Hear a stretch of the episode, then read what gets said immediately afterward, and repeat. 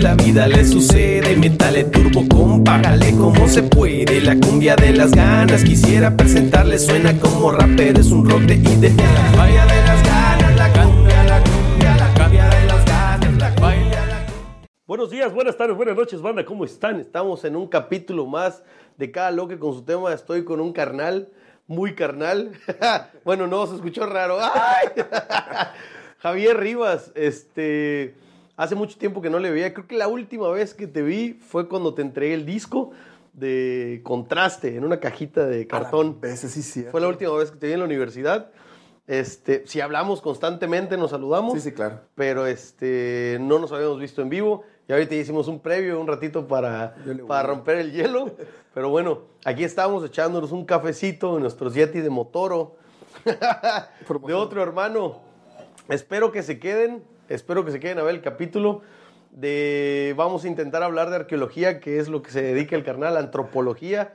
Este, pero pues probablemente salgan dos, tres temas más alienígenas, a los que también van a estar divertidos. Eh, compartan y pues qué pedo, ¿De ¿dónde vienes, güey? Domingo relax, Domingo de relax. Domingo relax y este familiar sobre todo, ¿no? Así que... de lunes a sábado, ¿estás trabajando? Eh, estoy trabajando de lunes a sábado, eh, trabajo en la universidad eh, por las mañanas y justo esta semana comencé a trabajar con parte de los materiales del Tren Mayo. Entonces en las tardes, noches voy a estar este, trabajando en, en, este, en esta área, ¿no? Del famoso Tren Mayo. Ok. Y ya básicamente mi vida gira en torno ahorita a la arqueología. Dejé deporte, dejé todo. O sea, ¿Hace cuánto que no? ¿Hasta cuándo jugaste deporte? ¿Hasta qué edad? eh, a ver, yo me fui a vivir a Mérida a los 18. ¿Y ya no jugaste ahí? ya no jugué. Ok. O sea, de los, calcula de 18 a los 35, que son este, Chingo de años. 17 años. ¿no? Pero no, no has hecho nada, o sea, salir a correr Ah, o bueno, no. pádel, güey. Nada, ¿No? nada, nada. Ok. Nada, o sea, ¿No te de repente- trabajo eso, güey? Bastante. Eh, bastante porque estás acostumbrado a que toda tu vida. No es- mames, sí, o sea, De básquetbol, empezaste a fútbol hacer de- americano y, y al mismo tiempo las dos. empezaste a hacer deporte en forma antes que yo, digo yo, toda la vida hice deporte, pero lo primero que hice en forma fue tigrillos. O sea, como que tener un horario, tener un entrenador, tener compañeros. Este, fue como a mis 13 años, güey. No, yo a ah, los que había seis. entrenado atletismo y otras cosas. Pero esa fue como que la primera que sí le dediqué. Yo comencé como a los 6, entre 5 y 6. Un poquito antes con el fútbol, luego ya me metí al básquetbol siguiendo el ejemplo de mi papá. Y Este, me quedé Saludos a tus jefes, a tu carnala. me quedé con el, con el básquetbol ya. Este, de ahí, más grande, chavillos, eh, descubrí el amor también por el fútbol americano. Lo jugamos al mismo tiempo. Y bueno, ya se cierran ciclos, descubrí la arqueología. Este, y ahí particularmente me gusta trabajar con restos ¿Cómo animales. descubriste la arqueología? Pues, curiosamente, en un viaje. O sea, hice un viaje a- al famoso sitio de Azná. Me empecé a plantear algunas dudas existenciales sobre qué había pasado en ese sitio. Y Sí, ¿cómo llevó- construyeron? Ah, y de ahí ya me llevó a estudiarlo, ¿no? Llego a Mérida, eh, conozco una persona que se llama Christopher, bueno, se llamaba Christopher. Él, este, me marca mucho en, en- en la cuestión de la educación. Descubro los restos de animales gracias a él, relacionados con las personas, no paleontología. Y ya, se me olvidó el deporte. Intenté, de hecho, con todavía, ya sabes, ¿no? Los amigos de Camelo y toda esa, esa banda de, de básquetbol que te dicen, no, regrésate. Bueno, ya no es lo mismo. O sea, ya no es la emoción de que sentías de cuando estás en la cancha y estás esperando tu turno para entrar y estás temblando de la adrenalina de que quiero entrar a, a pelear la pelota, a jugarlo. Pues ya no, o sea, ya no es esa emoción, ya me cuesta trabajo decir, ah, sí, sí voy a ir. Ahora lo que siento esa adrenalina es por llegar al, al- a donde estoy trabajando y agarrar mis, A tu taller. a mi taller, sí, sí, Simón. Y pues ya, o sea, si yo pudiera desaparecer a todos los que están alrededor y nada más dedicarme con, con los restos, genial, ¿no? Porque estás con, con ellos, ¿no? Pero este, esa adrenalina, o sea, esa adrenalina la, la cambias y ya se, se transforma en algo. ¿Recuerdas de tu primer, te, te voy a platicar el mío, mi primer encuentro con, con mi profesión, vamos a decir, con el arte, fue en la secundaria, había un cuate que llevaba una guitarra, lo escuchaba y, ah, ok, el güey que lleva la guitarra, ¿no? Tocaba Blink, Red Hot Chili Peppers, etc. Pero una de esas tocó una rola de Marilyn Manson, güey. Y yo mamaba a Marilyn Manson, güey. Y dije, a ver, enséñamela. Porque yo decía, yo decía, tocar guitarra, pura mamá. O sea, tocar guitarra, eso yo no lo hago, ¿no? Yo, yo hago otras cosas. Pero dije, pero espérate, Marilyn Manson era la amalgama entre, no, pues sí se puede tocar guitarra porque tiene que ver con Marilyn Manson, güey. y cuando toqué esas notillas, güey, probablemente me toqué 5 o 10 minutos en tocarlas. Sentí algo muy cabrón, güey. Que es hasta la fecha lo que busco. Ahorita que estoy grabando este video y que lo voy a editar y todo, y que estamos platicando, sigo buscando sentir eso. Que sentí cuando toqué mi primer pedacito de canción que me guste, que me motive, que esté padre, no lo sé, güey, sigo buscando eso. Ese fue mi primer encuentro con el arte, güey. Porque probablemente ya había dibujado, escribía, me gustaba escribir. Mi primer poema fue quinto primaria para mi mamá y mi maestra, güey. Pero sentí que ahí ya fue diferente, como toqué esa rolita. ¿Tú te acuerdas de tu primer...? Mm, es que en, en, mi aspecto fue más búsqueda. Es decir, eh, sabía... Y con una clase, no sé qué dijiste, bestia, esto está muy cabrón. O si fue en las ruinas. Eh, digo, lo que, lo que me llevó a voltear a ver ese, sí, porque todo el mundo me decía, ah, tú vas a ser ingeniero, tú vas a ser, este, no, lo clásico, ¿no?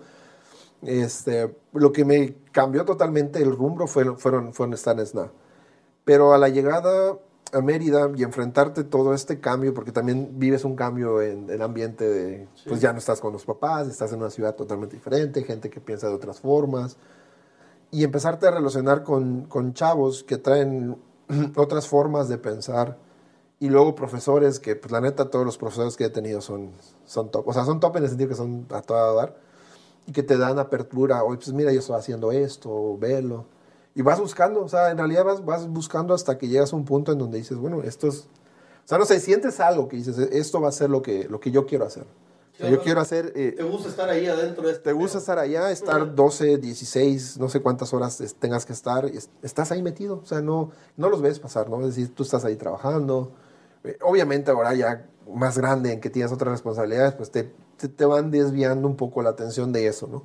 Pero siempre es así como que eh, hueles el olor de, ah, quiero regresar con eso, ¿no? Y te regresas a, mandas un tiempo a la borda todo lo demás y regresas a trabajar con, con, tus materiales, que en este caso, te digo, para mí son los restos de animales, con lo que estoy ahorita súper clavado y haciendo modelos 3D, pero principalmente animales, ¿no? Restos de animales y buscas, o sea, es así como que eh, se te van metiendo un montón de, de, bloques en el camino y los vas esquivando y los brincas y los saltas y, y buscas regresar a eso, ¿no? No tengo un momento en específico que te diga, este bueno, aquí, yo, yo soy de acá, ¿no? Sino más bien fue en, esta búsqueda de... Hasta que te viste rodeado. Hasta que, exactamente, hasta que estás rodeado y con las personas con las que te rodeas que también evidentemente te afectan, es que decidí ya quedarme, quedarme en ese espacio. Y pues bueno, ahí ya, ya llevo, ¿qué? No, ni lo quiero decir, cabrón. Como 15 años, 2000, a ver, yo salí 2011, 2011 para acá, así que 14, 15 años, ya, ya estoy enrolado en totalmente en este mundo, ¿no? Y bueno, aprendiendo siempre. O sea, siempre hay cosas que aprender. Eh, sí está cabrón, sí está cabrón porque esto que dices de, cosas que aprender, en tu caso, siento yo, no sé, comparando música, comparando música con, con antropología, pues sí podemos descubrir cosas en la música como herramientas. O sea, ahorita con la inteligencia artificial, a mí se voló la cabeza, vi una rola de Peso Pluma y Luis Miguel. no lo he visto. La escuché y dije, ah, la bestia, creo, según yo, no sé, a lo mejor eso no pasaría, güey. Es tan mamón Luis Miguel que no lo haría, güey. No lo sé, a lo mejor sí, güey. Pero dije, wow, a nivel musical esto va a ser un desmadre. Un cambio. Eh, ¿Cómo regulas eso, güey? La inteligencia, ¿cómo lo regulas? Está muy cabrón, pero bueno, la música está descubierta totalmente, siento yo. Habrá cosas o sonidos que podamos descubrir, no lo sé, pero probablemente lo descubra un antropólogo, güey. Es, curioso, porque justo, justo ahorita, por ejemplo... Lo que pueden descubrir ustedes sí puede hacer un cambio muy cabrón, güey.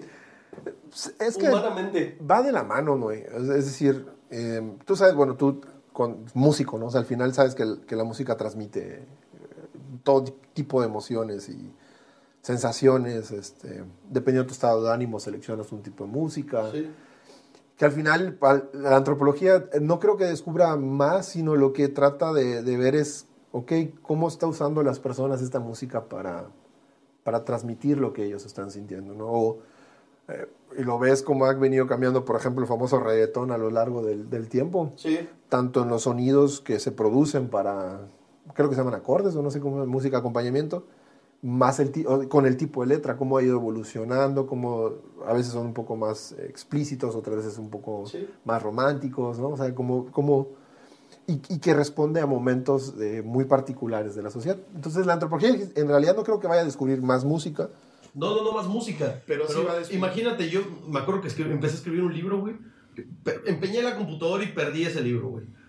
Pero yo había creado un mundo debajo del mundo. Después leí un libro, güey, de antropología que hablaba de eso, güey. Y hablaba de eso muy cabrón. No, no sé si lo regalé o lo, lo tengo todavía, no me acuerdo. Pero hablaba que, no sé, tú dejas este, una casa abandonada y cómo se cubre de hierba. Ahora imagínate muchos años, güey, este, donde están perdidos, qué tanto se puede haber cubierto que no tengas cómo llegar a, a ese registro de, de cosas pasadas, como la Atlántida o cosas así, güey. Entonces yo creo que, eh, me imagino que pueden lograr descubrir, a lo mejor no aquí, pero sí en otro sitio, en otro planeta, o, o sí también aquí, güey, algo que diga, no mames, antes esta civilización hacía música con los dedos, güey. O sea, imagínate descubrir una madre así que sí sería un impacto hu- humano cabrón, güey. O sea, sí, ustedes sí, sí pueden descubrir más de lo que... ¿Sabes qué? es- ¿Sabes qué? Por ejemplo, ahorita sí se, se, se lucha, creo, en, en el, en el ámbito de la arqueología, eh, en cuestión de música. Que normalmente cuando piensas en música prehispánica, escuchas los tambores, tac, tac, tac, tac, ¿no? Y hay muchos estudios con los instrumentos musicales que, que se han descubierto en, en zonas arqueológicas. Nosotros acá tenemos unos que vino una persona, Francisca Salaquet. Ella son silbatos y son este, ocarinas, ¿no? Trajo su caja de música, hizo el estudio sonoro. En Yucatán también ha hecho estudios de cuáles son los acordes que pueden alcanzar eh, los diferentes instrumentos y se dieron cuenta que permiten hacer mayores composiciones a las clásicas que te venden en, en turismo, en cultura, ¿no? El- Claro. El, ta, ta, ta. ¿Me explico? Entonces, en realidad, lo que nos faltaría... He pensado eso, güey, que lo que, lo que es popular, seguro está de hueva a lo que era en el momento. Sí, no, El momento era hacer un éxtasis así. Yo, yo imagino lo mismo, ¿no? En la bronca ahora es que no tenemos un registro para decir, bueno, se tocaba así. O sea, sabemos... Ah, güey. Ni YouTube, ¿no? O sea, sabemos que, que, que, bueno, en, en cuestiones de armonía y o acordes pueden hacer más... Se puede hacer una elaboración de Hay música un rango.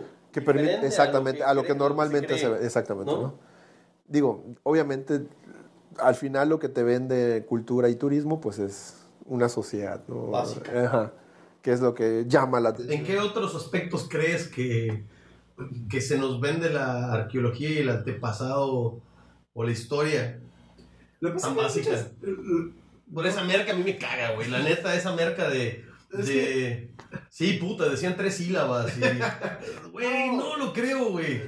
Mira, yo eh, hago- no hago bilis porque también es parte de la sociedad, ¿no? Pero em, que siempre están viendo las estrellas o que eran sociedades así muy espirituales. No, o sea, eran sociedades, son personas, o sea, al final es gente que se molesta, que tiene intereses, eh, que hacían guerras para conseguir sus propios recursos, adueñarse de otros, de otros eh, lugares o, o- o sociedades. Eh, vamos, es el, el hecho que te vendan a ¿Tú una sociedad como mística. social. Sí, es que normalmente te venden a, las sociedades como místicas, ¿no? Estas sociedades así súper conectadas con sus ancestros y sus dioses, ¿no? Pero en realidad son sociedades como las de hoy en día, es decir, hay gente que, que está en el poder que te está eh, manifestando sus propios intereses eh, del momento y hay gente que en ese momento no es del poder, que está trabajando en la, en el- en la en la milpa o en las zonas agrícolas, cazando, elaborando vasijas que tienen que vender para sobrevivir. Es decir, son sociedades como las de hoy, acostumbradas y en sus momentos, con sus tradiciones, con sus tecnologías, que no, sí, o sea, sí tienen esta parte espiritual, como todas sociedades, que tenemos estos momentos espirituales. Hoy en día, con todos los New Age y las nuevas tendencias, pues son diferentes a lo que vivían, los- por ejemplo, nuestros papás, que fueron hace 20, 30 años, que son muy marcadas las religiones, ¿no? Hoy en día hay un montón de religiones que responden a necesidades de las personas. Hay, hay- no sé, güey. Creo que hay hasta 10 tipos de ateos. ya. Ya, mm, o sea, Hasta entre los que no son religiosos Claro. hay diferencias, güey. Entonces, al, entonces, al final, el, el hecho que te, te vendan a esta sociedad, porque es lo que deja, como lo místico es lo que dices, ah, no, en realidad no, tienen otros intereses. o sea, es- Fíjate que, que sí, sí, le agarré, estaba intentando entenderlo y en algún punto te iba a decir que sí, pero ya te entendí. Por ejemplo, a mí me pasa que cuando escuchan mi nombre o el, el, el, vamos a decir, el título de mi empresa, Brujo Noé, este, que son muchas vertientes, ¿va? Como la música en vivo, las clases, este, Radio Brujo, al final todo viene por Brujo. A mí me vino por un libro de historia mexicana, güey. El, el, el, el Brujo, va. Este, ¿no? Pero- no, digo, me, me vino por, por, por, por leer historia mexicana, o sea, por, por leer sobre antropología. Leí este pedo y dije, wow, está muy chingón. Y la gente siempre lo agarra por el punto místico, por el punto chamánico, por el punto hippie, por el punto marihuano, por, por todo lo que no representaba en ese entonces Claro. brujo, güey. Brujo era otra cosa, güey, totalmente diferente. Y que si lo quieres explicar en palabras modernas, pues no jala. Sí, es complicado. No jala, güey. Fue un libro de Carlos, bueno, fueron los libros de Carlos Castañeda, güey. Este, creo que una vez una amiga Jimena me recomendó Los Cuatro Acuerdos. Lo leí, güey. Este, me, me encantó. Ese libro fue el primero que creo que me conectó a leer. Porque había leído libros, pero. Ah, mira, ok, X. Pero ese libro dije, está chingón leer. Y un día fui de viaje a Tapachula, ¿no? A Tonalá, Tapachula, no me acuerdo, güey. Fui a ver a mis papás y le robé un libro a mi papá. Así, este, pum. Este, güey, me aventé creo que medio libro en el, en el trayecto del ADO y era un libro de Carlos Castañeda, Segundo Anillo de Poder. Lo cabrón es que, no sé si has leído los libros de Carlos Castañeda, güey, pero pues empezó en el, creo que empezó en el 69 y terminó en el 2000.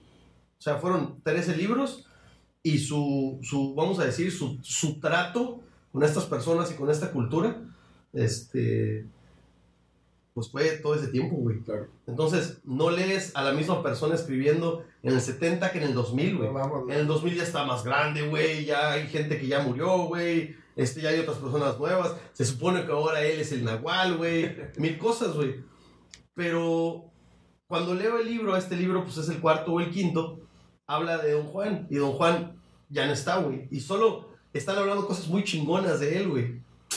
Y digo, ¿y quién era ese señor, güey? ¿Qué pedo? Está muy chingón. Suena así como de Marvel, güey. ¿Qué pedo, güey?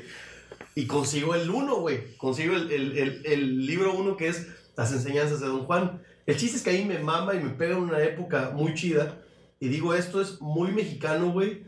Esto es muy padre. Hasta ahorita hay debates enormes de si es. Lo, lo venden como ciencia ficción. Pero hay debates enormes si es ciencia ficción o es realidad, güey. Toda la historia, ¿no? Este, obviamente, por, por razones, no sé, sociales o mercantiles, va a seguir siendo ciencia ficción por mucho tiempo. El- el- el- la- la- todos los libros. buscar, no, no sé leído. Están brutales, güey, brutales. Entonces ahí yo tenía el, el pedo, vamos a hablar de mi mercadotecnia con mi producto, de Noé. Para empezar, hay un Noé Morales. Si tú pones Noé Morales, hay un güey de, de Sudamérica, tiene un chingo de videos, güey. Ni siquiera sé si sigue vivo el señor, pero es un tipo, no sé, Leo Dan, güey, de, de Sudamérica. Sus rolas están horribles, pero tiene un chingo, güey. Entonces lo corté y puse el Noé. Ese era mi nombre, artístico, güey. Ese es el nombre del producto, el Noé. Pero un día dije Brujo Noé y eso se me hizo que le ponía el, el, el, el punch a, a hacerme rock, a, hacerme, a quitarme lo nicho hinojosa y a poner un poquito más Bob Dylan, güey, ¿no? A, a- a cambiarlo, güey, a, a hacer más tri y menos este Ricardo Arjona, güey. me mamó, güey, me mamó. Y dije, ahí está, ahí queda. Pero sigo viendo exactamente lo que me dices. Cuando yo digo brujo, incluso si quiero hablar con alguien, radio brujo, puta, ¿qué hacen ahí? Matan gallinas. O sea, ¿qué- ¿de qué se trata esa página? ¿De qué se trata el proyecto? Por, la, por, lo- por el misticismo que hay en, en la historia pasada, güey. Este, no sé, no, no sé, no, no me mato en cambiarlo, No, pero bien. yo sí hago bilis internas de... Es que, y al final la gente cuando tú ya vas viendo tu producto, lo van, lo van conociendo, van viendo de qué va. O Sí, sea, ¿para qué, le- pa' qué me mato? y el concepto cambia. O sea, al final a lo largo del tiempo ya se va a ir asentando con las connotaciones que tú quieres poner, ¿no? O sea, cuando la gente ve a Brujo Noé ya sabe a lo que, a lo que está tirada. entrando y no es a, a toda esa otra parte de la- del místico de la, del palabra brujo. Cuando empecé a escribir, cuando empecé a- a- a leer, perdón, este pedo, te escribí, güey. Te escribí, no me acuerdo dónde estaba. Y te dije, oye, tú, tú que traes tenis, vete por los chescos. No, te dije, tú que estudiaste este pedo, güey, ¿qué piensas? No sé qué. Porque yo empecé a leer sobre esto y empecé a buscarle, güey, y me dijiste que te empecé a preguntar de los toltecas y de, Ajá. este, pero no sé si te acuerdas, güey. No, neta no. Pero te dije, ¿cuáles fueron primero, güey? De todos los mayas y los olmecas, porque empecé a clavar, me gustó mucho, güey. La verdad me gustó mucho. Y fuera de la historia empecé a intentar leer sobre el tema, sobre nuestra historia cultural. Empecé a buscar. Y me dijiste, pues es que hay muchos... hay- no hay un registro de cuál fue primero. O sea, tú, hay registros de que los olmecas son primero, los mayas son primero, depende con quién hables, me dijiste. O sea, no se puede Sí. datar de que, ah, primero llegaron. Lo que pasa es que en ese momento, sí. Te quería preguntar, güey, no sé, no sé hace cuánto hablamos. Te quería preguntar si me podrías hacer un, pues un resumen, una exposición, güey, un leve de, de, de, no sé, vamos a decir, de Aztlán a, a la conquista. De Aztlán a la conquista. O, o- o si hay algo antes. Sí, claro. Digo, ten en cuenta que, por ejemplo, el poblamiento de América, este, temas debatibles también, pero la, la idea general es que por el estrecho de Bering, que es aquí en la parte norte, cruzan las poblaciones y luego se van asentando, o sea, van haciendo migraciones y se van asentando en toda América, ¿no? A partir de esos, procesos eh, que se van asentando las poblaciones, se van desarrollando la agricultura, etcétera, etcétera, pero digamos que las sociedades eh, más antiguas, eh, por lo menos en, la región que es México, pues sí, son las olmecas.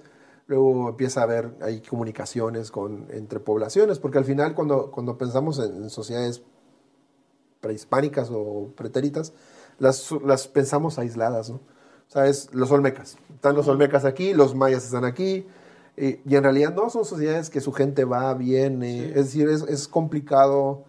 em, sí puedes ir diciendo, ok, el primer, la, la primera manifestación de este rasgo es aquí, pero bueno, todavía falta que a ver los demás hallazgos, porque al final la gente va y viene, y cuando una persona viaja a un lugar, se lleva sus ideas, se lleva sus tradiciones, y si es una persona con cierto poder que va a llegar a una ciudad, evidentemente va a, va a mermar su, o sea, va a permear, perdón, Sí. sus ideas en esa sociedad, porque se van a estipular sus tradiciones, se van a estipular, se van a implantar, perdón, este, Y sus si él ideas. dice, no, y deberíamos esto Exactamente, ¿no? diferente. O ella, ¿no? O ella. Exactamente, ¿no? Entonces, pero bueno, en, en términos generales tenemos a los olmecas, eh, tenemos diferentes ciudades, porque también los mayas, decimos mayas como la cultura maya, o sea, abarcando un, un espacio geográfico muy ¿Qué grande, es eso, no? pero son diferentes ciudades. dices, La cultura maya, la cultura olmeca, la cultura azteca, entonces, ¿crees que son Sí, cosas aisladas? cosas ¿no? aisladas, ¿no? Y, y incluso, por ejemplo, lo que sucede en algunas sociedades, eh, en el norte de Yucatán, como Chichén, ¿no? O sea, la serpiente emplumada, Kukulcán, Sí. pues es, ya había es, muy de, es muy de Yucatán, o sea, es muy de Chichén. Es muy raro que lo vayas a encontrar la representación de Kukulcán, por ejemplo, en la zona Puc o en otras regiones. Es decir, sí hay la serpiente emplumada, pero no es la representación de Kukulcán como concepto de qué es Kukulcán. Entonces, Kukulcán, por ejemplo, llega a Chichén 200 años, desaparece. Es una deidad que, digamos, llega, se implanta 200 años, desaparece de la faz del planeta. Pero en otros, en otros lados tenemos a Chac, por ejemplo, o tenemos a la montaña. Es decir, que a, a lo largo de toda esta cultura maya, tenemos muchas ciudades con diferentes dioses, que son dioses patronos, ¿no? Cada ciudad tiene su propia, su propia deidad, tiene sus propias necesidades y se va adaptando a lo largo del tiempo. Entonces también cuando decimos los mayas, pensamos que es una gran eh, sociedad que comparten todos los mismos, pero cuando vas de ciudad en ciudad y vas a analizar ciudad, Es como la Virgen del Carmen o la Virgen. totalmente, ¿no? Es decir, cada, cada sociedad sí tienen cosas en, en común, pero también tienen muchas diferencias. Entonces tratar de abarcar todo en un solo concepto eh, genera muchos problemas cuando Sí, lo, intentas entender, con- ¿no? Con los clavados en el tema. sí, no, y sí notas muchas diferencias. En, a veces, en las representaciones, cómo hacen arte, ¿no? Eh, Te vamos a hacer un refill porque esto va... A parar. ¡Ay! Haces muchos cortes, güey, porque se está yendo esta madre por clase de historia, güey.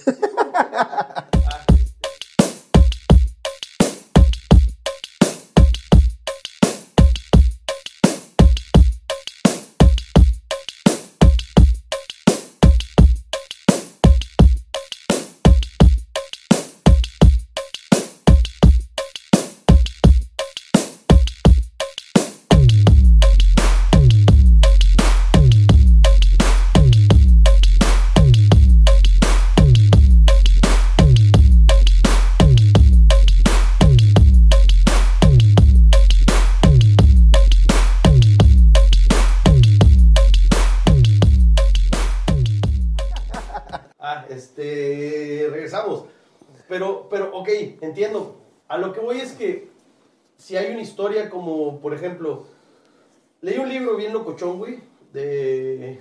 ¿Quién es? No me acuerdo del, del autor. Pero se llama El Dios Huracán. Quetzalcóatl, el Dios Huracán. No sé si ya lo leíste, güey. No, me parece que es más novelesco, ¿no? Hab- sí, total. Habla de una habla de una historia donde llega un navío eh, a Veracruz de unos vikingos, güey. Llegan unos vikingos que se pierden y sobreviven, llegan a tierras eh, mexicanas y uno de ellos, después de pues, sobrevivir, porque llegan este, canoas por ese, esos güeyes grandotes, güey, peludos, güey, que nada que ver, güey. Los ven como no mames, puta. Llegaron, o sea, cuando los descubren, los descubren cuando se está ocultando el sol, entonces los ven así mágicos y diferentes, los, los notan así como, bestia, ¿qué es eso, no? No habían visto gente de Gente esa así. raza, güey. Para no hacerte largo el cuento, este cabrón, chingándole y con echaleganismo total, logra hacerse este, el mero ver en Tenochtitlán, güey. Este, a los 40 años, 38, lo mandan a la chingada, lo, lo- lo sacan, güey, y se viene caminando con sus gentes, dos, tres pelados, se viene caminando hasta Mérida, a- a- con los mayas. Ya. Y resulta que esta persona en la historia, ¿cómo se llamaba, güey? No me acuerdo. Llega como a los 18, creo, a México y, y muere como a los 50. Pero él es Quetzalcóatl y él es Cuculcán. Esa es la historia, güey. Que él, él... Sí, novela. Está muy cabrona, güey. Está muy cabrona la historia. Me, me gustó, pero ahí me empecé a hacer preguntas. ¿Cómo te pasó en la, en la- Bueno, si hay dos serpientes emplumadas y hay una serpiente emplumada, hay mil vírgenes o todo, ¿de dónde sale? O sea, esta historia viene de Aztlán. ¿Y qué era Aztlán? No, es que, por ejemplo, este. mm, digo, es, es difícil decirte de dónde viene la, el- la serpiente emplumada. O sea, la representación Sí. de una serpiente. En realidad, la serpiente en todo México hay. ¿no? Sí. Este, lo que puedes ir quizá eh, aseverando un poquito más son las definiciones. El Cuculcán, ¿no? Vamos a rezar a Cuculcán. O sea, ¿qué implicaba ser Cuculcán en la, en la ciudad de Chichen Itza durante el periodo que, que estuvo, ¿no? Esos 200 años. O sea, ¿qué, qué re- realmente qué reflejaba Cuculcán?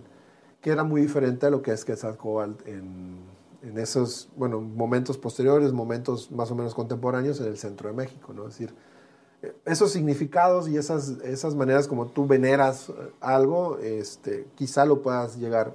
El hecho de cómo estás labrando la serpiente, o sea, cómo estás plasmando una serpiente, eso ya está desde hace mucho tiempo, ¿no? Pero los conceptos tal cual de Cuculcán, Quetzalcóatl, eh, van cambiando. O sea, es, es como, no sé, como mm, alguna palabra, o la palabra brujo, ¿no? Que tiene una connotación en algún momento determinado y con el paso del tiempo se va transformando, transformando, Sí. hasta que hoy en día lo entienden muy diferente a como lo entendían. Sucede exactamente lo mismo, o sea, se labra, se, mm, se manifiesta una serpiente, pero le van dando significados distintos. Y eso es lo complicado, ¿no? O sea, en qué momento esa serpiente que tú estás percibiendo tiene el significado de Cuculcán y no es otro significado, ¿no?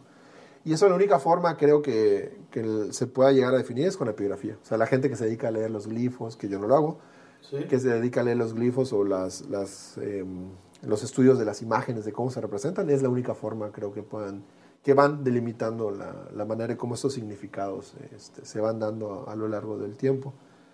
Em, lo mismo con lo que te decía, ¿no? Con Chac, o sea, ¿por qué decimos que existen dioses patronos, o como lo hace la analogía con las diferentes vírgenes? Porque hay ciudades en donde básicamente está representado un mismo tipo de representación hacia una deidad, hacia algún... Entonces te permite ir diciendo, bueno, durante este periodo, porque datamos, tenemos la representación de tal dios que abarca toda esta región. Entonces, como que el que está dominando en esta región. Lo padre, lo bonito es que luego empiezas a hacer estudios de, ok, ¿qué condiciones ambientales habían?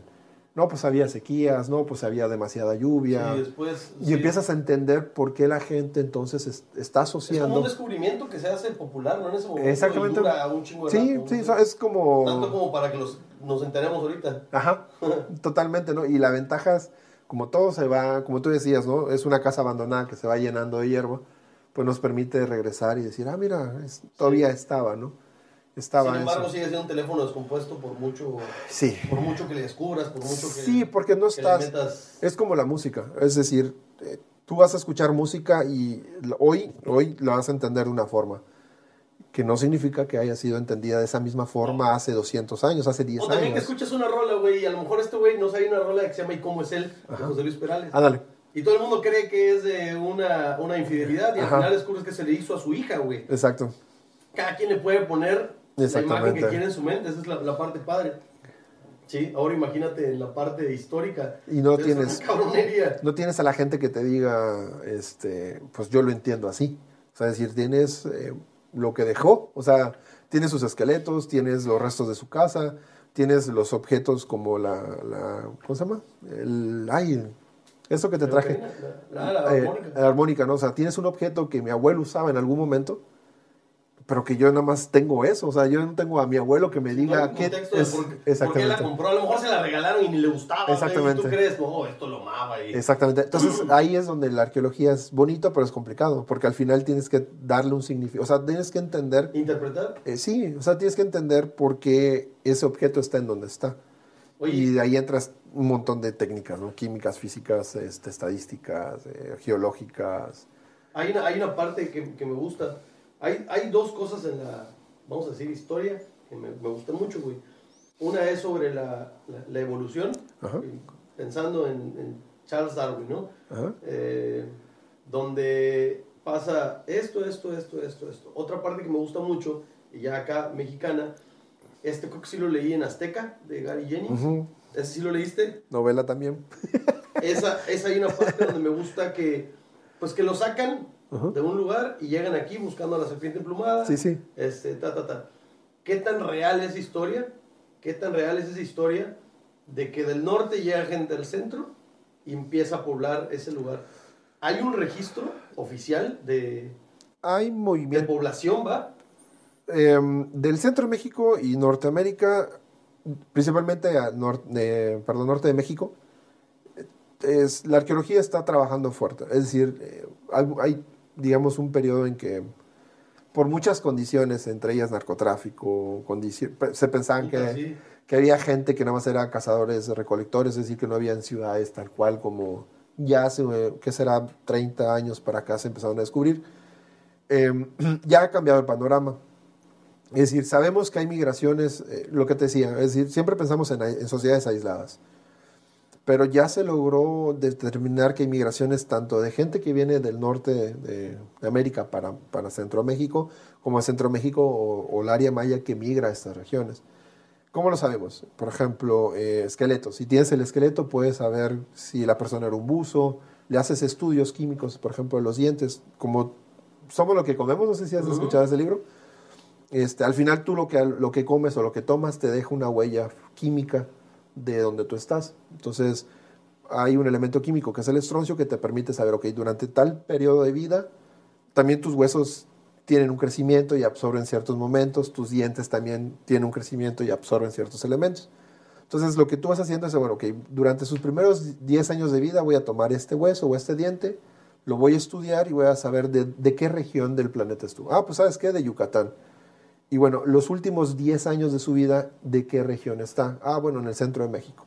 Porque el elemento químico, que es como una huella digital, te permite ubicar, al final absorbes de donde tú vives, ¿no? Te permite ubicar de dónde está. Entonces sabemos procesos migratorios de gente, eh, las cerámicas, que es lo que estudia todo el mundo, este, también te permite decir, bueno, la pasta, la masa... ¿Por qué lo mencionas que, que lo estudia todo el mundo? Ah, Porque es un material que en, en- ¿Es como muy común. ¿Te data mucho o, Te hay, o aparece es- un montón. que lo estén haciendo? No, no, no, es un material que es muy... Lo encuentras con mucha frecuencia. Ah, ok, es, más fácil. Es más fácil. de estudiar. Sí, y mucha gente ¿Qué pues... es lo más difícil? Es que todo en realidad es difícil. encontrar. Depende, porque ahí depende del arqueólogo. O sea, la- lo que yo hago, por ejemplo, de restos animales, no le interesaban por mucho tiempo a los arqueólogos. Entonces, cuando excavaban, ah, eso no sirve, y lo tiran. ¿No? ¿Me explico? Ya ha cambiado, gracias. a muchas cosas ha cambiado esa visión. Y, este, y ya hoy ya hay mucha gente, muchos arqueólogos que cuando excavan se preocupan por recuperar los restos de animales y ya los tenemos. Entonces, en realidad depende, ¿no? También la arqueología es, no es una ciencia que ya esté establecida, sino va madurando, eh, Claro. va cambiando. Eso era lo que te decía, que, que tú puedes encontrar a lo mejor un animal que no se había encontrado, güey. Exacto. Y que nos va a sacar de un panorama. Claro. O mira, sea, cosas muy sencillas como cuando encuentran las cerámicas antes se lavaban. ¿no? Duele la rodilla, loco, como digo el perro. la bestia. Sí, así en esa posición también. Antes cuando encontraban las cerámicas, por ejemplo, las lavas, ¿no? Y le quitas todo lo que está adentro. Hoy en día tratan de no hacerlo, porque todavía hay evidencia de lo que había dentro de esa vasija. Ok. Entonces ya no las lavas. Es decir, antes se lavaba, No perdías esa información, o ya no la lavas. ¿Antes hace cuánto? ¿20 años? 20 años, 30 años. Y hoy en día ya no las lavas, porque ya sabes... sí es ahí sale, que no se toca la... que las que las pue- les puedes retirar el, el- el sedimento dentro de los poros de la vasija y tú ya puedes saber, ¿no? Que, qué es lo que normalmente se preparaba ya. Qué loco. Entonces, este, digo, al final va madurando la, la disciplina y van cambiando. Hoy, por ejemplo, el Tren Maya revolucionó muchísimo la forma de, de hacer los trabajos eh, de prospección. Eh, porque, por ejemplo, el trabajo normalmente es llegas, haces tu cuadrícula, este, pones, sacas tu libreta, dibujas, tomas tus fotos. Pues hoy en día la tecnología te permite sí hacer lo mismo, pero le metes un dron, le metes una cámara, le metes un escáner, te hace levantamiento de capa por capa y eso tú ya tienes, en realidad en, tu computadora o en tu tablet tienes la imagen 3D de qué es Sí. cuando llegaste, qué es cuando estabas en primera fase, segunda fase, tercera fase, cuarta fase. Y en tu computadora la reconstruyes sin ningún problema. De ahí puedes extraer imágenes, puedes extraer dibujos, puedes extraer. O sea, es decir, el hecho de implementar estas tecnologías, tanto de dron, topografía, bueno, topografía siempre he hecho, ¿no? Pero dron, eh, fotogrametría y el escáner ha revolucionado mucho la manera como tú levantas. No significa que no, no, pueda- no tengas que hacer tus dibujos o hacer tus mediciones, porque al final se complementan. ¿Te refieres a construir? No, de que dale cuenta que tú tienes este cuarto, este, vengo con el dron o con la cámara, le tomo fotos y digo, ok, voy a retirar el techo.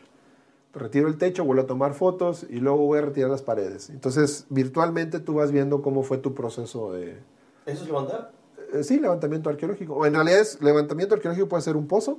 O sea, tú tienes tu superficie, hago un pozo, o sea, un 2x2, pongo una cuadrícula, perdón, de 2x2 y esta es mi superficie. Le tomo fotos, hago mi imagen 3D, luego retiro tu piso y bajo, no sé, un cambio de 20 centímetros, eh, un cambio estratigráfico, conceptos, hay arqueología.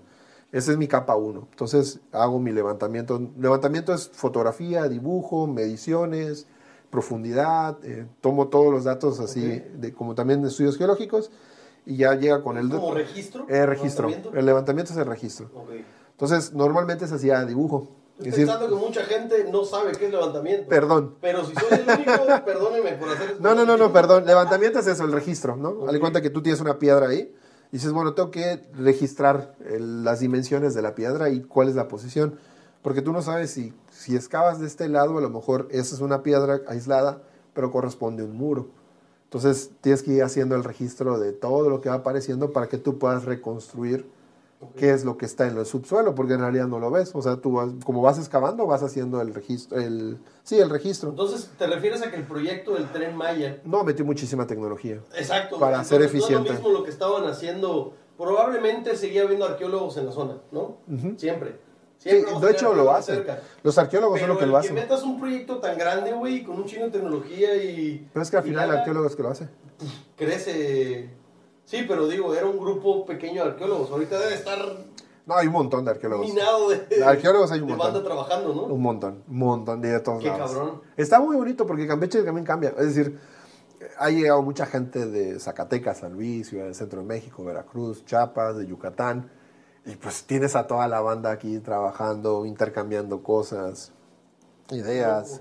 Entonces Oye, es genial. perdón, ¿no? te, te interrumpí. Estábamos, estábamos hablando de qué tanto fue la población o Mm. cómo fue la población. Perdón. De, Entonces sí de- había, sí había migraciones del norte de México al centro. Y eso lo ves mucho por cómo se van cambiando, por ejemplo, la manera de, de dibujar o de poner en, en vasijas em, ciertos tipos de colores o cierto estilo de pictórico, ¿no? Sí. Entonces tú vas viendo cómo, cómo la gente se va intercambiando este, estas ideas y por fechas, o sea, normalmente se parte la idea de que si lo más antiguo es el norte de México, pues es que ahí se originó. Entonces, si tú tienes, por ejemplo, las, este tipo de representaciones más, más, más antiguas en el norte y de repente la encuentras en el centro, pues la idea lógica es que alguien vino de allá y lo incorporó acá. La- Como la- sucede con Tula y Chichén, ¿no? Que por ejemplo ves en Chichén el famoso estilo mexicano, ¿no? El chacmol, la serpiente, eh, el, el- castillo de, Chichén ya ves que es, eh, tiene una forma muy particular que no la ves en otras áreas. Ujú. El concepto es talud tablero, ¿no? Este, que es esta parte así como que, como, como diferentes capas de pastel. Sí. Este, digo, eso no es el concepto tal cual, pero bueno, para que me des una idea. Y, em, por ejemplo, eh, las cabecitas, el ¿De Sopantli, por ejemplo, no sé si ha sido Chichén. No, sé No, si hay un- fui. hay un De edif- adulto no, fue- no he ido. Hay un edificio cuadrangular que en los costados tiene un montón de cráneos.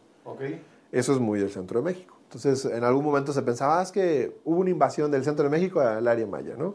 Pero no hay evidencias de una invasión. Más bien, aparentemente, eh, migraron las ciudades. O sea, Eran protocolos que se hacían ahí y se trajeron. a alguien le gustó, y un gobernante le gustó, y como Porfirio Díaz, que le gustaba mucho lo, lo Sí, francés. parisinos. Ajá, entonces a alguien de Chichén le gustó mucho ese estilo y lo, lo implantó en su ciudad, ¿no? Por ejemplo. Porque tienes la parte de Chichén, que es como que el viejo, el Chichén viejo. Entonces, que- ¿se puede, se puede decir que hasta ahora no es un hecho que llegamos del norte para el sur? O sea, porque puede haber sucedido que de alguna Mira, manera tan un fácil. navío El- llegara por Brasil y subiera a México. El planteamiento de, de- del, pobla- del poblamiento de América normalmente es del norte. Ahora, hay muchas teorías que se refuerzan que también hubo por, por parte de Sudamérica, que las primeras partes más antiguas en realidad se pobló, por ejemplo, Perú, Chile, y posteriormente ya fueron procesos migratorios. Han hecho estudios de ADN y al menos han detectado tres o cuatro, si no me equivoco, este, fases de, poblamiento de América. De entrada, el- lo primer gran descubrimiento que fue hace que será 5 o 10 años es que todos quienes no somos eh, africanos tal cual, tenemos ne- ADN neandertal. Es decir, tú tienes un porcentaje neandertal, yo tengo un porcentaje neandertal, aparte del, del sapiens. Solamente los esa- africanos... esa es la parte que te dije, la otra, cuando te pregunté lo de México, Ajá. esa es la parte que me mama del Neandertal al Homo sapiens. Sí, bueno, es que de fueron, de fueron, que es, ¡Ah, la bestia! fueron dos grupos de poblaciones que co- co- coexistieron, ¿no? Convivieron un montón de tiempo, o sea, Total. tuvieron relaciones, tuvieron Sí, sí, sí, hijos, sí. y los neandertales también con los de Siberia también se mezclaron, tuvieron hijos, pero digamos que el gen que, que ha manten- se mantuvo a lo largo del tiempo es el de neandertal con sapiens. Los africanos, tal cual, quienes son meramente africanos, aparentemente su ADN es puramente sapiens. Quienes somos fuera de, de África, sí hay esta mezcla, ¿no? Entre neandertal y sapiens. Y muchos problemas de salud aparentemente este, provienen, no recuerdo exactamente cuál, sí recuerdo que había un estudio que te decía, me parece que es la obesidad y no me acuerdo cuál otro, el del azúcar me parece que es, te lo genera el gen neandertal, ¿no? Ese, ese gen, ese, ese porcentaje sí nos genera algunas, nos genera otras cosas, pero también Ah, venimos neandertales. ¿no? nos genera, nos genera eso, ¿no? Es decir, digo, obviamente la alimentación no, no es porque Eso te iba a decir, o sea, porque al final, al final, pues, las enfermedades vienen por alimentación, o sea, por... Pero el gen te hace más sensible o no. Ah, exacto. Entonces somos más sensibles a ciertos padecimientos Clima... eh, generados por, por esos Qué genes. ¿no? cabrón, qué cabrón. Me, me gusta un chingo todo este tema. Este, no sé qué tanto le gusta A la banda. al Vox Populi, ¿no? O, o- o que no es ¿cuán- Populi. Pero pues aquí... Lo siento, es, se queda- es lo que estoy viviendo, ¿no? Sí, o sea, la neta se queda, se queda viendo los videos, la gente que le está gustando lo que pasa. Probablemente nos ve gente muy cercana. Espero que en algún momento la página llegue a, a, a- a crecer y todo esto se vea, güey. Mira, pasan cosas, yo digo, a ver, salir un poco de, esos términos. Cuando tú le decías a la gente, yo me acuerdo que, íbamos eh, en la licenciatura a las escuelas a hablar sobre estos temas, eh, sí se ponía la gente, ah, me estás diciendo que soy africana. Pues es que en realidad tu origen es africano. Digo, vives aquí, pero tienes un montón de genes africanos, ¿no? Y te pasan un montón de cosas cuando hablas de, de estos temas, porque como que le rompes a la gente, este... Su pertenencia. Sí, su identidad, ¿no? Porque dices, es que yo no soy africano, ¿no? Es que sí tienes un porcentaje de... Hay un estudio ahorita que de hecho me enteré cuando se lo hizo René de Calle 13. Ajá. Este, que hay un estudio ahorita que te dice...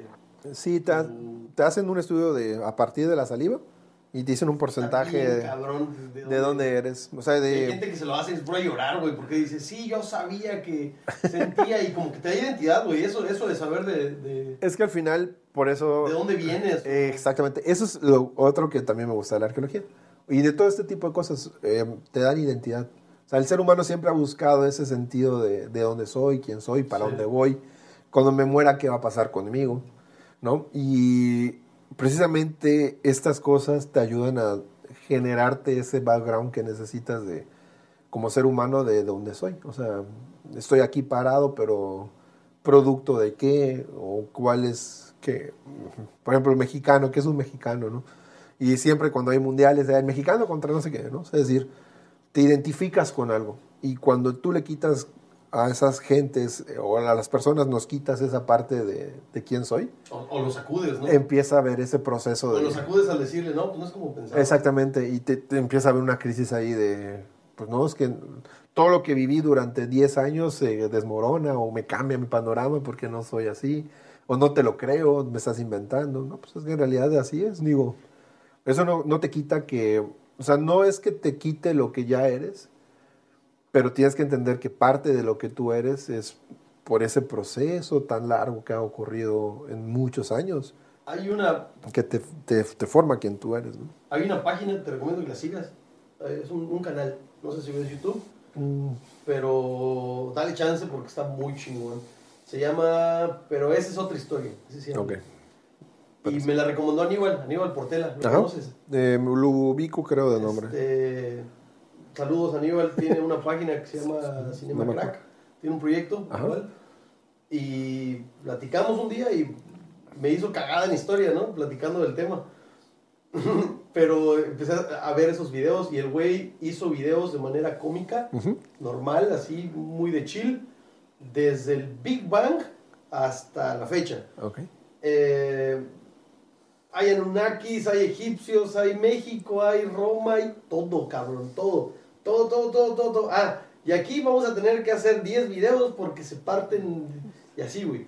No sé hasta dónde llegué, no me acuerdo, no, no, no he avanzado más. Pero lo que me gusta es que al final dice, la historia se tiene que escuchar, se tiene que escuchar para que no volvamos a tener los mismos errores. Claro. O sea, tienes que poner atención a lo que ya hemos hecho para no volver a hacerlo, güey. sí, y te ayuda, te digo que te ayuda. Es lo que estamos hablando de la identidad y de dónde viene. Ay, pero es que yo, yo, yo soy 100% mexicano, ¿no? No. No, en realidad no. O sea, de hecho, no existía México. o sea, Ahorita me, acuerdo que me. me ajá, que, que, Paulina me decía, ¿no? Este, creo que sacaron en Wild What If. Creo que es una serie de hace Marvel, ¿no? De superhéroes. Y había muchos españoles quejándose porque aparentemente dejaban mal a los españoles. Y no, pues en realidad, es, o sea, hay que entender que si no hubiese pasado eso, no estaríamos aquí. Pero tampoco podemos decir, ah, bueno, fue Rosas. Estuvo mal, estuvo bien. Exacto. O sea, fueron este, procesos. Estaríamos mejor, estaríamos peor. Fueron procesos que se dieron, ¿no? Y que en su momento se veían bien, quizá, o, mal, pero ocurrieron. Eh, lo que hay que aprender es eso, que si sabemos que estuvo mal, no volver a hacerlo, como ocurre. O sea, al final parece que no, la historia, aunque está ahí, mm, se olvida muy rápido y vuelven a ocurrir muchos de los procesos. Este... Para ahí quería llegar, que hay una parte donde yo por identidad o por, por, por gusto personal, me gusta pensarme en una mexicanidad preconquista. Me gusta. O sea, lo siento más, más original, vamos a decir, ¿no? Y sin embargo, creo que es parte de un proceso lo que ha sucedido y creo, ahorita diciéndolo en voz alta, que podríamos todavía lograr una evolución a una mexicanidad, este, pues más, más, este, analítica, menos injertada, como la tenemos. Acabo de escribir, ahorita me puso otra vez, retomé la escritura. Acabo de escribir algo sobre cómo queremos lograr el sueño americano. El sueño americano de un lugar que no es América, güey. Para empezar, América no es, eso, güey. Eh, sí, claro. Entonces, pero nosotros queremos ese sueño. Esa, esa casa, ese matrimonio, ese perrito, esa, ese trabajo. Es... La neta es que nos, nos vendieron tanto eso, güey, que no puedes concebir que está este, diferente a lo que tú podrías construir viendo otras opciones. No estoy diciendo que está mal, solamente que es un sesgo al final. Es un sesgo que solo quieras lograr eso, ¿no? Incluso lo que me platicabas de soy revolucionario porque estoy estudiando antropología, soy anti sistema, sistema soy old school, soy sí, pero ¿de dónde sale eso? También de otra viene de otra matriz que al final también te va a dejar un sesgo. Claro. Soy antisistema es un sesgo. Sí. Entonces, creo que podríamos evolucionar todavía como, como mexicanos. O sea, yo así lo veo porque me siento mexicano, me mama el tema.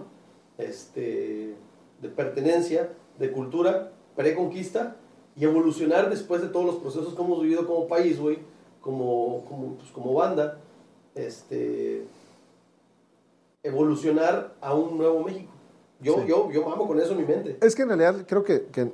Sobre todo ahorita con la conexión que hay instantánea a todo, güey. Justo.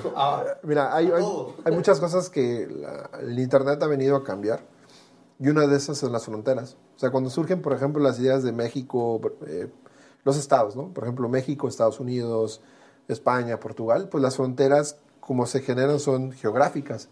Decir, no, no teníamos esta facilidad de, de poder comunicarnos. Eh, Esperemos a ver. Verlo no va a ser que ya sea 35 me quedé, no mames, si es cierto, güey, eso hubiera mucho más chavo. Tú eres más grande que Creo que es un año más chico que Páez todavía, ¿no? No, es de la edad de Páez pero por meses soy, soy más chico. Entonces, el hecho de que ustedes ya estuviesen, por ejemplo, en un, en un lugar cuando nosotros brincamos y que tenemos que ganar ese lugar, pero a partir de esfuerzo y aprender lo que ustedes ya sabían.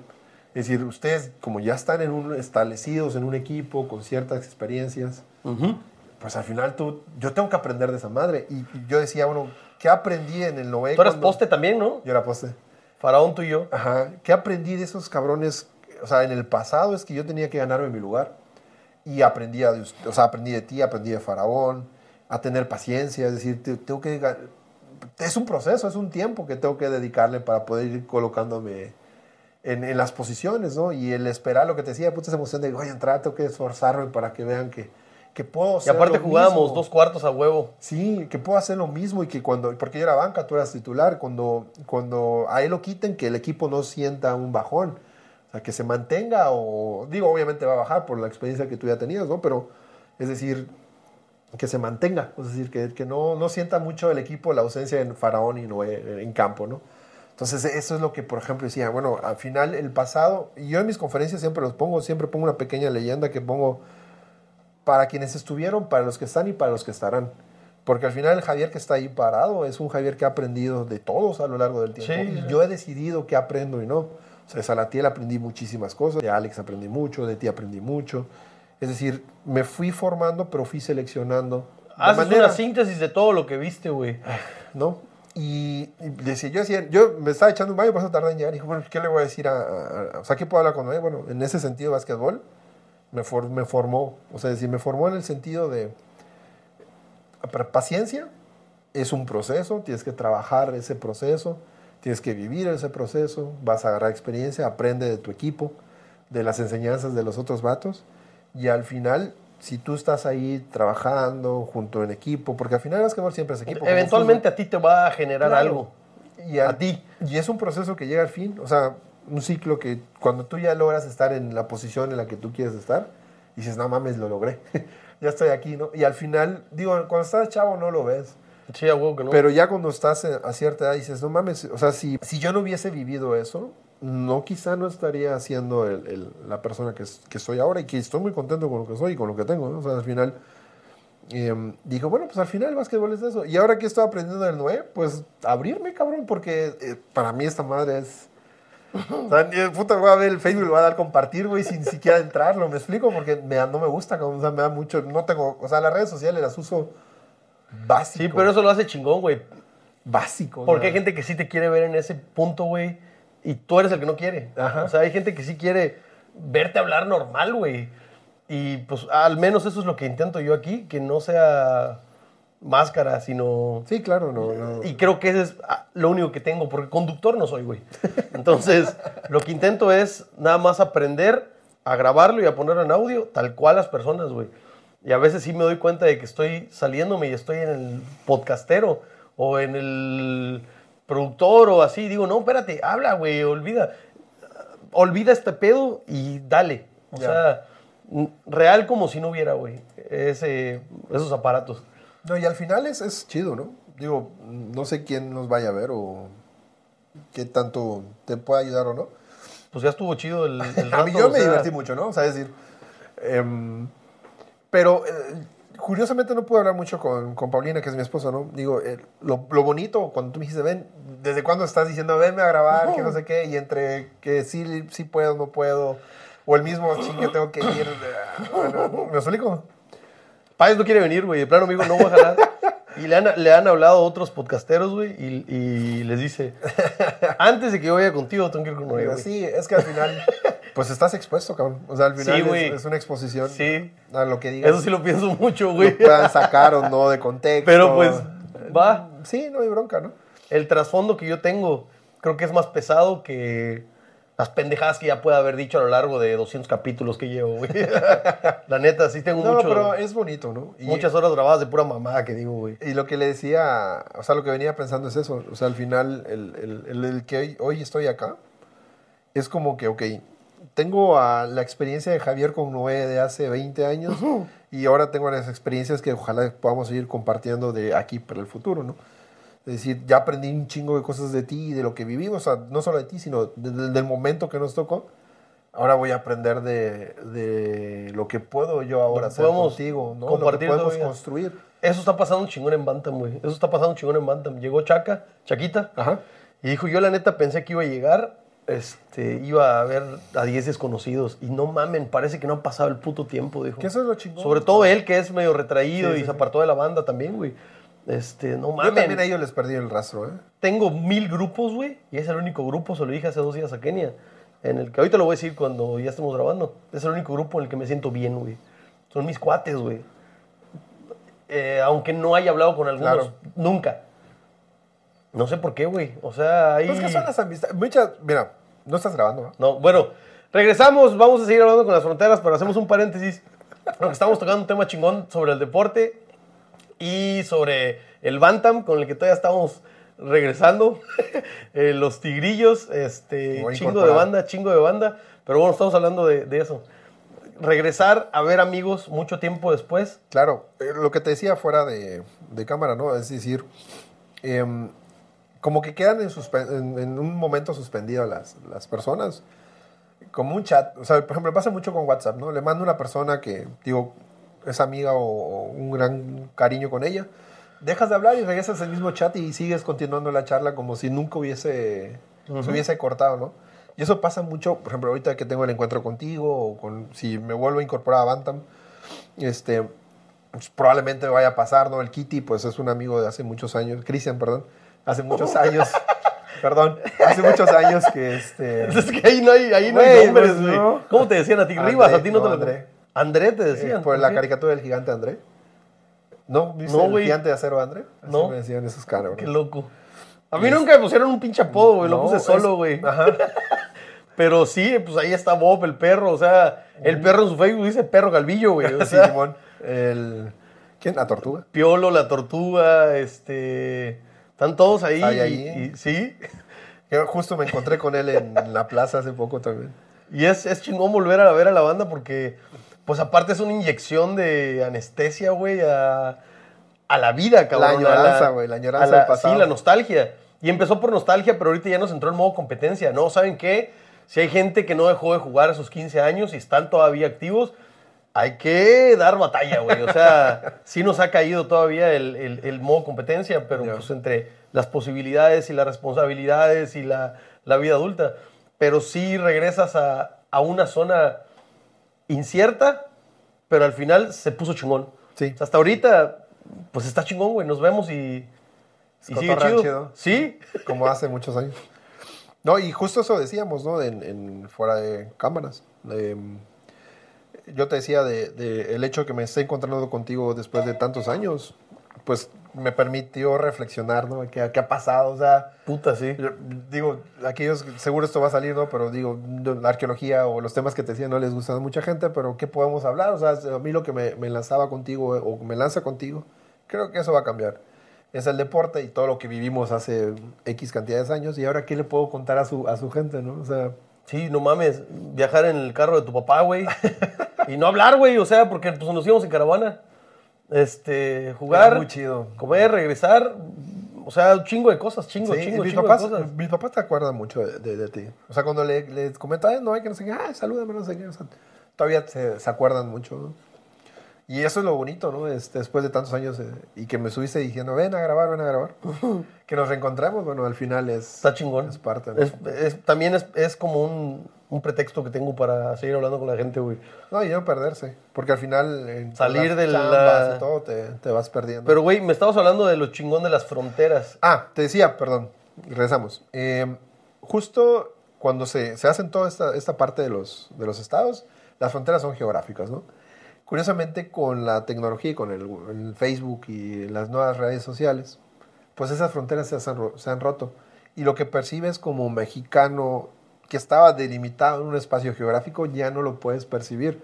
Porque en realidad ya hay mexicanos viviendo en otro lado del mundo que buscan sus propias em, tradiciones, que por ejemplo si están en Estados Unidos tratan de arraigarse con este espacio, pero la, la barrera, eh, bueno, la barrera geográfica ya no es un límite y se van generando nuevas cosas. Barreras sociales también. Sí, se van generando nuevas formas de cómo también se percibe la mexicanidad en el otro lado, ¿no? O sea, en, en, otro estado, en este caso Estados Unidos.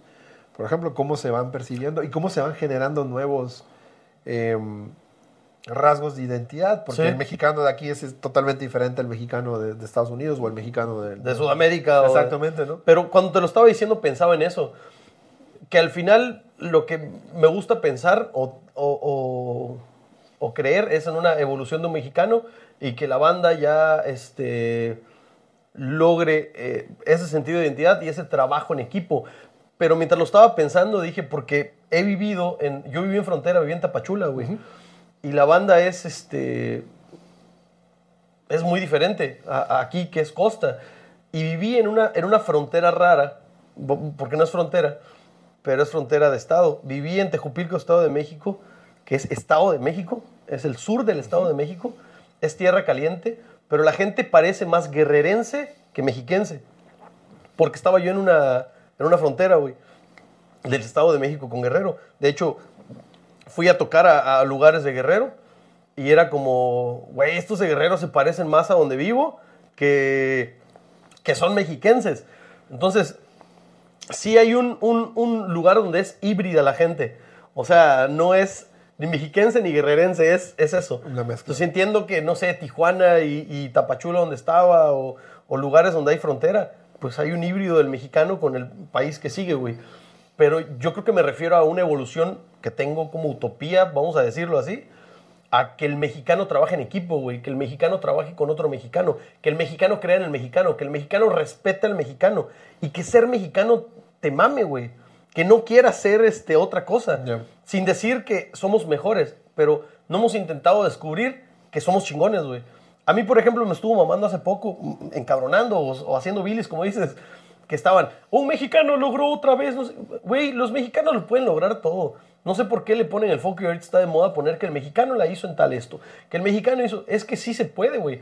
El pedo es que las regulaciones sociales o políticas o la manera en la que se trabaja en México, la manera en que se nos entrena, se nos educa, nos limita, güey. Mucho. Porque no se le invierte. Incluso desde la manera de platicar y de poner atención, el mexicano no llora, güey, el mexicano no dice, el mexicano no habla, el mexicano no se dedica a lo que le gusta, güey. El mexicano tiene que hacer cosas como para querer ser como en otros países, güey. Y ahorita se está abriendo ese camino donde puedes ser mexicano porque ya está el movimiento Prieto, güey. el- el- ¿Conoces el Prieto Sí, sí. Power? Este, ya hay una, ya hay una referencia de que es chingón ser mexicano. Y yo digo, pues es que siempre hemos sido chingones, solamente que no se nos ha creído, güey. A esa evolución me refería de, Se- bueno, de tiene- crecimiento, va. Sí, de hecho, por ejemplo, este, voy a regresar un poquito a la chamba. Normalmente cuando tú te piden comprobar que has trabajado, te piden publicaciones. Y muchas veces las que tienen mayor peso son en, en otra lengua que no sea la española.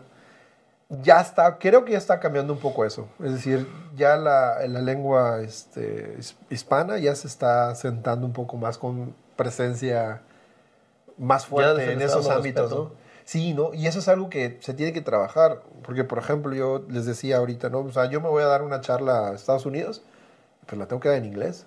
No, no la puedo dar en español. Pero cuando esos vatos vienen, por ejemplo, ellos sí la dan en inglés, ¿no? Pues se les pide el español. Exacto, Y ya güey. está cambiando, ¿no? Es por Sí. ahí, no es un pleito. No es un pleito, ¿no? es un. Porque aparte te va a escuchar gente Es que como no- algo de justicia, o no sé, güey, algo equilibrado. Te va a escuchar gente que tampoco habla el, el idioma que tú estás manejando. Entonces, esfuérzate en. Tiene el mismo en- en valor. transmitirlo, ¿no? Porque al final pues, va a ver mucha gente que, que te quiere escuchar y que, que no puede hablar tu idioma y que pues estás en su tierra, es decir, habla el español. Y me parece muy curioso porque últimamente una de las grandes eh, fortunas que me ha dado la, la profesión es que he podido convivir con mucha gente de diferentes países. Trabajo ahorita mucho con alemanes. Entonces tuve la oportunidad de ir este año a dar unas charlas a, a Berlín y en español. O sea, es decir, ellos me decían, no, pues dale en español. O sea, si- al final Sí. es- estamos estudiando en las sociedades americanas, que la principal lengua es el español, portugués y algunas ocasiones el inglés, dale en español. O sea, aquí nosotros tenemos que escucharlas en español. Y dices, ah, qué chido. O sea, hay otras mentalidades que te permiten este, pues, expresarte en tu idioma fuera de, de ellos. Y, y los alemanes en particular, por lo menos con la gente que trabajo, sí son muy de, pues, oye, el español. O sea, si al final es, es tema mexicano, pues eh, se den en ese idioma, ¿no? Y Lo te- hace más, para empezar, lo hace más original, lo hace más real, lo hace más directo, güey. Sí, y... ¿Para qué vas a traducir si tu léxico va a cambiar, güey? Exacto. Tu, no, y aparte es, es- tu manera de explicarlo va a cambiar, güey. Es muy genial porque dices tú como fuera, o sea, tú viajas y dices, ah, te sientes en calidez, o sea, es decir, no me tengo que, no tengo que tratar de traducir, es, dar explicaciones en otro... Pensar, analizar. Exactamente, en otro idioma que no es el mío. y está padre. Digo, ellos también se esfuerzan por, por entenderlo y eso lo aplaudo mucho. Lo aplaudo mucho. Y al final es eso, ¿no? Este, yo creo que ya más o menos ha ido transformándose este, cómo se empieza a percibir. Digo, y no quiero decir que el español es sinónimo de mexicano, ¿no? Pero eh, cómo ya nos empezamos a percibir en, en frente del mundo y poco a poco se va a ir asentando este, esta, esta cuestión ¿no? en un nivel un poco más equitativo. También hay muchos eventos en donde te permiten, aunque sea en lugares donde sea de, habla inglesa, te permiten también expresarte en español. Y bueno, es, es bonito, ¿no? Al final es bonito que, que vas viendo que ya estos límites que quizá eh, años anteriores estaban muy marcados, o por lo menos yo así lo sentía, ya se han ido quebrando esas, esas barreras, ¿no? Y ya empieza a haber este intercambio más, quizá, no sé si honesto, pero sí un poquito más amigable entre diferentes este, grupos de, de diferentes idiomas. Que esa es una barrera súper interesante. Sí, sí. ¿no? Como es la- una barrera al final, güey. Exacto, cómo puedes eh, comunicarte, ¿no? Pero bueno, por ahí, por ahí, ¿no? Ya, yo creo que ya poco a poco, este, pues se, se va a ir asentando. Yo te- repito, no quiero decir que el español es sinónimo mexicano, ¿no? Porque muchos países hablan eh, español de diferentes formas, pero sí ya, ya poco a poco creo que se puede ir dando una equiti, equiti- bueno, Equitatividad. Exacto, gracias. Este, ¿no? De, de, este, de esta identidad como, Pues como sí. hispanohablante. La neta, la neta, se me vienen chingo de cosas que podríamos hablar sobre, no sé, lenguajes y mu- muchas cosas. Ojalá que después de, no sé, algunos meses que ya haya madurado este podcast, vengas a grabar otro. Yo vengo. Pero dime un tema para no aburrir a tu audiencia. No, pues se aburren que se abran, güey. sí, a huevo. Gracias por haber estado hasta aquí. ¿Algo más que le quieras decir a la banda? ¿Invitarlos a algún proyecto? ¿A, a algo? ¿A un consejo, güey? Les No invito sé. a que continúen viendo Brujo Noé, Radio Brujo. Radio Brujo. Este, um, Y bueno, cualquier tema que les pueda hacer de su interés, con mucho gusto podemos charlarlo, ¿no? Este, ya me vengo un poco más preparado para, para el tema que quieran y con adelante, ¿no? Y les invito a arqueología, la arqueología es bonita. Quizá no para que se, se desarrollen, pero sí para que tengan un contacto con ella y este... ¿De qué manera pueden acercarse a la arqueología, güey? Eh, Aquí en Campeche, por Mira, ejemplo. este, el año pasado, a finales de año, Paulina, este, una arqueóloga y yo, que es mi esposa, eh, hicimos, Deja el, ver que esté grabando, porque como no veo la cámara me da miedo, güey. hicimos el, el Arqueofest, Sí, grabando sin que pedo. es, que es un evento que también ya lo hicieron en Mérida. Unos amigos hicieron el Arqueofest. Nosotros hicimos el Arqueofest. Eh, es un festival de arqueología, Arqueofest, en el cual, por ejemplo, pusimos un módulo de excavación. Se le explicaba a la gente, ¿no? Este es un entierro, aquí está haz la excavación. Eh, tenemos colecciones de, de figurillas, las hicimos en modelos 3D y pusimos unas fichitas con el código QR.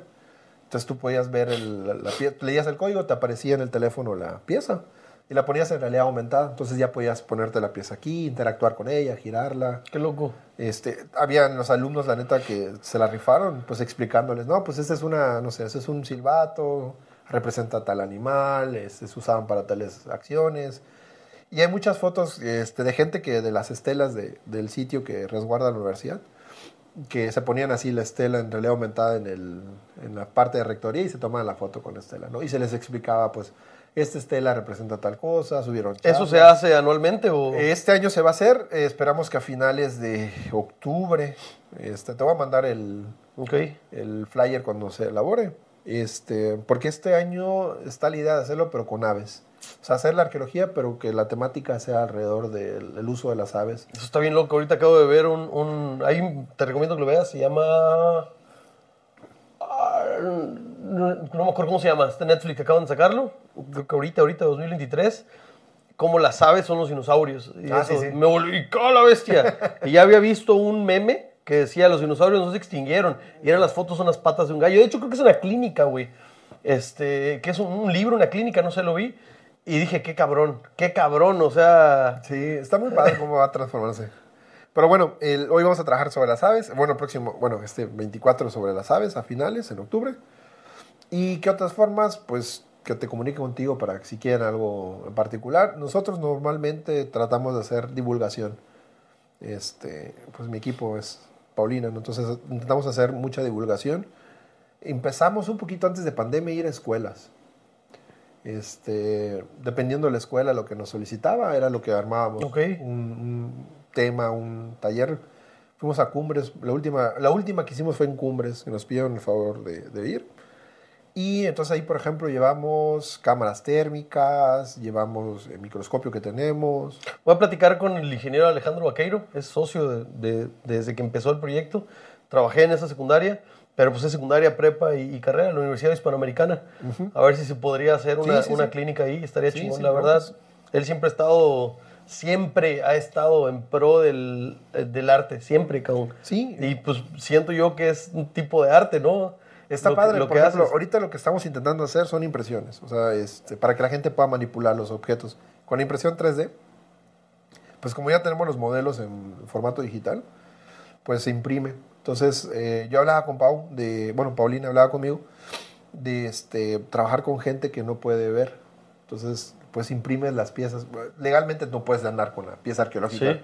Entonces, imprimir objetos que tengamos en las colecciones e ir con estos grupos y mira, pues, les explicamos, estas son eh, una piedra labrada, este es un, eh, un, eh, hueso de un animal mutilado, este es una ocarina, esta es una vasija, que lo, que lo puedan tocar, porque al final la impresión 3D lo que te permite es la sensibilidad de, de poder tenerlo en, en Sí. la mano, ¿no? Entonces, la intención es esa. Deberías imprimirte una máscara de Jade, güey, aquí chingón para acá, güey. Te voy a imprimir una pieza. Te imprimo una pieza. Te voy a imprimir una estela. Te voy a imprimir una estela, pero en miniatura. Tengo una, güey, digo, si, si, si hay peticiones, me- me- la acabo de encontrar y me mamó el círculo del juego de pelota, güey. ¿En dónde? En- Eh, lo vi, lo tengo guardado la imagen, güey, este, porque lo quería hacer una playera, a veces me puse a hacer playeras, que el círculo de, de esto, este, dije, ah, la bestia, eso está muy padre. Hay un cuate que hace playeras, pero él, él es epigrafista, él escribe. Y este, entonces, por ejemplo, para el evento de la, de la luna, del eclipse, del sol, perdón, del eclipse de sol. Él te escribe una narrativa con los glifos y te hace el diseño de la, del, del eclipse, ¿no? Y están, las netas están chidas. Ale- Háblale con ese güey a ver si no se pueden aliar ahí. Sí. Y Hay, hay un montón de temas que se vienen ahorita. Me acordé de otro cuate que era artesano y él compraba un piel y pirogrababa los códices mayas, güey. El maya le decían, y estaba muy cabrón lo que hacía. No sé qué fue ese, güey. Este. Pero sí hay muchos temas que podríamos seguir dándole. Sí, sí, sí. Está muy chingón eso de la inclusión en la. en la- Estamos intentando hacer eso. Digo, digo, esos tres meses va a ser complicado para mí, pero ya luego, este, En a mayo vamos a tener nuevo receptor. ¿De qué jugabas, güey? Yo era eh, linebacker, güey. Backer, linebacker. defensivo. Entonces no Sí, cacha, carnal. Era eso. Primero fui liniero y luego me pasaron de. Ok. de- no, y después me pasaron de este. Ay, se me fue el nombre del. Está el core, está el, el corredor, el full. ¿De full? Después me fui de full. Full y half. No, me fui de full. Del que habría. Igual que perro, ajá. De ahí. Yo era el suplente de perro, de hecho. Yo era el suplente de perro. Así que. full. Pues ya está. Igual, a ver si puede venir Paulina. Ojalá que le haya gustado el formato y que se anime a platicar de arqueología. sí, seguro, ¿no? sí, seguro. A ver, Este- hay que convencerla. Pero bueno, el- creo que pues llega a ser un, un tipo de publicidad para el tema Sí, que sí, ustedes sí. están divulgando. Gracias. Y Sí, puede lo que guste, que ¿no? funcione. Sí, la, te digo, la idea es trabajar con escuelas este, y ir desarrollando esas partes, ¿no? De que no, normalmente hay grupos que están un poquito olvidados este, y trabajar con ellos, ¿no? A ver si logramos que la gente se emocione por, por la arqueología como nosotros, a nosotros nos gusta, ¿no? Porque si no, no estaríamos Esa es la metidos. parte difícil de Sí, venderla, la, la, güey. divulga- la divulgación está horrible, o sea, es muy complicada, la divulgación es así, ¿no? Pero pues Hay que hacerlo, hay lo que mismo que intentarlo. hacemos en la mexicanidad, poco a poco, paciencia sin negligencia. Sí, ¿no? sí, porque Qué sí. chingón que te estés dedicando a algo que te gusta, güey. Gracias. Qué chingón. Este, ojalá sigas haciéndolo con la misma pasión, que sigas dedicándole, cuando estés cansado, pues que descanses, güey. este, Nada, ahorita no. banda, no se olviden de compartir, gracias por haber visto. Acuérdense que para llegar del punto A al punto B hay que mover el fundamento. Bye. A ver, a ver cómo queda. Córtale ahí cosas medio raras. ¿eh?